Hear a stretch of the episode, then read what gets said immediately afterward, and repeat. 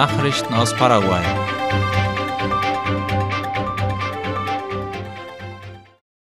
Die Departementsregierung Boquerón hat eine Kampagne gestartet zur Vorbeugung von Gewalt gegen Frauen. Das Motto lautet Yo me uno, zu Deutsch Ich schließe mich an. Gekennzeichnet wird die Kampagne jedes Jahr rund um den Tag des 25. November mit der orangefarbenen Schleife. Die Initiative kommt von der Abteilung für Frauen, Kinder und Jugendliche der Gobernación Boquerón. Bei der Eröffnungszeremonie der Kampagne am vergangenen Mittwoch wurden unter anderem die verschiedenen Arten von Gewalt gegen Frauen vorgestellt. Auch Gewalt am Arbeitsplatz wurde thematisiert. Samudio wies darauf hin, dass bei Anzeichen von Gewalt in der Familie oder in einer Beziehung ein Schlussstrich gezogen werden müsse, nur so könne verhindert werden, dass sich die Situation verschlimmere, so Samudio. Der Bewusstmachungsmonat über Gewalt gegen Frauen wird begleitet von verschiedenen Aktivitäten am ganzen Departement Boquerón. Zum Schluss am 30. November organisiert die Departementsregierung eine sogenannte Expo Feria. Die richtet sich an Frauen, die ein eigenes Unternehmen führen.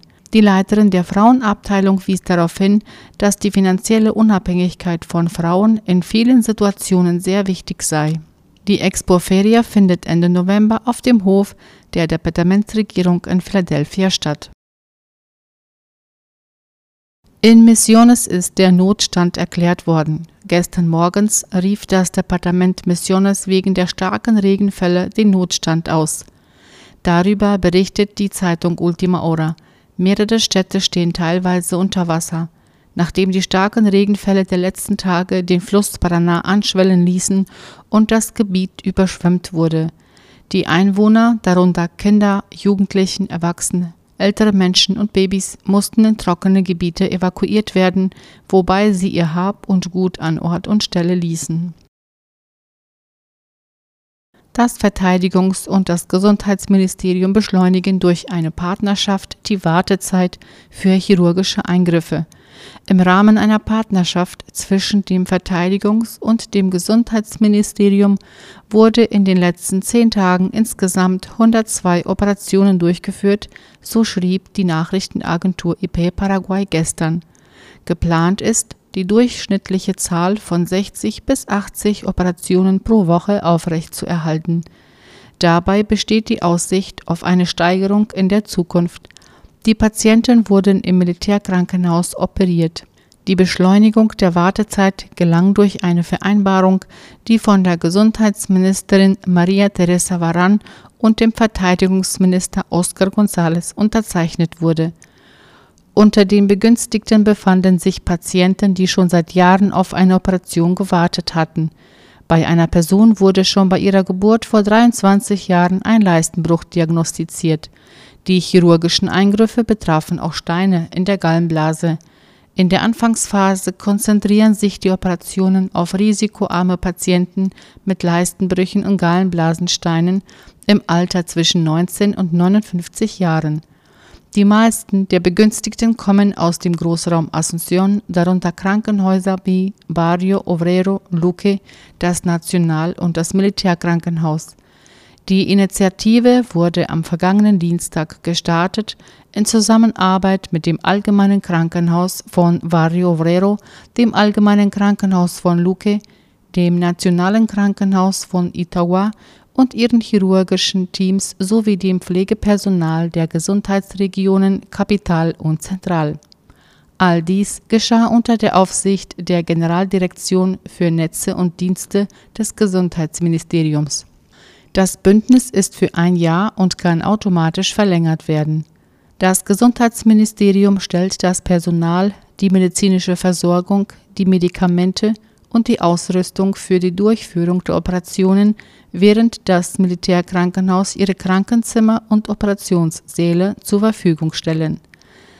Der Landespräsident Santiago Peña befürwortet diese Notlösung durch einen Besuch und ermutigende Worte. Nachrichten aus aller Welt.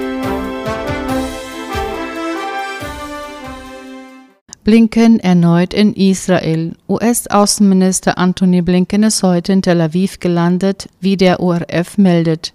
Er will sich für eine Feuerpause einsetzen, damit der Zivilbevölkerung im Gazastreifen besser geholfen werden kann. Es ist die zweite Israelreise des US-amerikanischen Chefdiplomaten. Vorgesehen ist unter anderem ein Treffen mit Ministerpräsident Benjamin Netanyahu und anderen Regierungsvertretern. Nach Angaben des US-Außenministeriums reist Blinken auch nach Jordanien. Blinken will mit Netanyahu konkrete Schritte ausloten, um die Folgen für die palästinensische Zivilbevölkerung zu mildern. Im Gazastreifen fehlt es an Nahrungsmitteln, Treibstoff, Wasser und an medizinischer Versorgung. Die US-Regierung hat betont, eine Feuerpause sollte lediglich temporär und lokal begrenzt gelten. Das grundsätzliche Recht Israels auf Selbstverteidigung stellt die Regierung in Washington nicht in Frage. Aktivisten fordern in Venezuela die Schließung von Folterzentren. Dutzende Aktivisten und Angehörige von Personen, die in Venezuela als politische Gefangene gelten, protestierten in Caracas, wie Latina Press schreibt.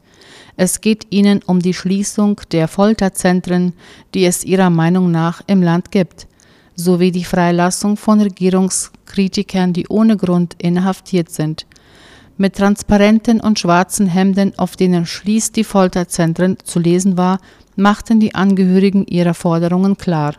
Der Aktivist Sairam Rivas, der 2014 vier Monate lang inhaftiert war, sagte, dass politische Gefangene, Familienangehörige und Menschenrechtsorganisationen diese Aktivitäten fördern, um eine größere Wirkung für die Freilassung politischer Gefangenen zu erzielen. Laut der Nichtregierungsorganisation Foro Penal gibt es etwa 270 Personen, die als politische Gefangene gelten.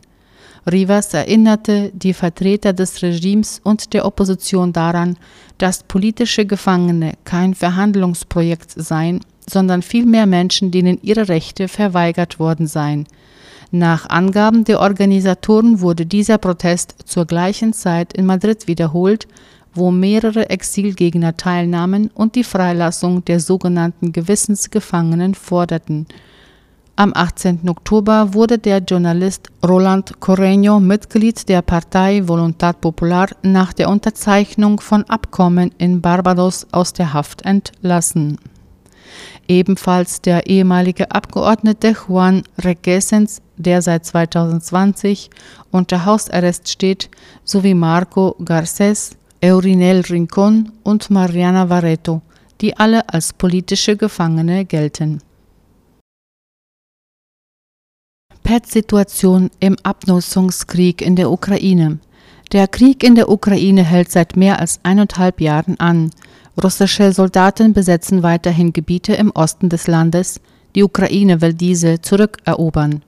Doch weder die eine noch die andere Seite scheint derzeit vorwärts zu kommen. Wie der österreichische Rundfunk berichtet, der Oberbefehlshaber der ukrainischen Streitkräfte spricht von einer PET-Situation.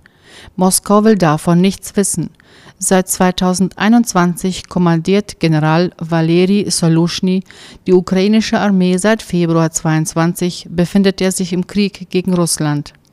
In unregelmäßigen Abständen meldet sich Soluschny in internationalen Medien zu Wort. Manchmal spricht er von Erfolgen der ukrainischen Armee, manchmal von Rückschlägen. 20 Monate wehrt die Ukraine eine russische Invasion ab. Entlang der fast 1000 Kilometer langen Front im Osten und Süden des Landes verzeichnete der ukrainische Generalstab zahlreiche Bodengefechte. In The Economist warnt Saluschny vor dem Stellungskrieg, in dem man aktuell verharre. Ein Stellungskrieg dauert lange und birgt enorme Risiken für die Streitkräfte der Ukraine und für den Staat, sagt der General. Stillstand auf dem Schlachtfeld helfe nur Russland, die Verluste seiner Armee auszugleichen, meinte er. Das waren die Nachrichten für heute. Ich wünsche allen Hörern ein angenehmes und gesegnetes Wochenende. Auf Wiederhören.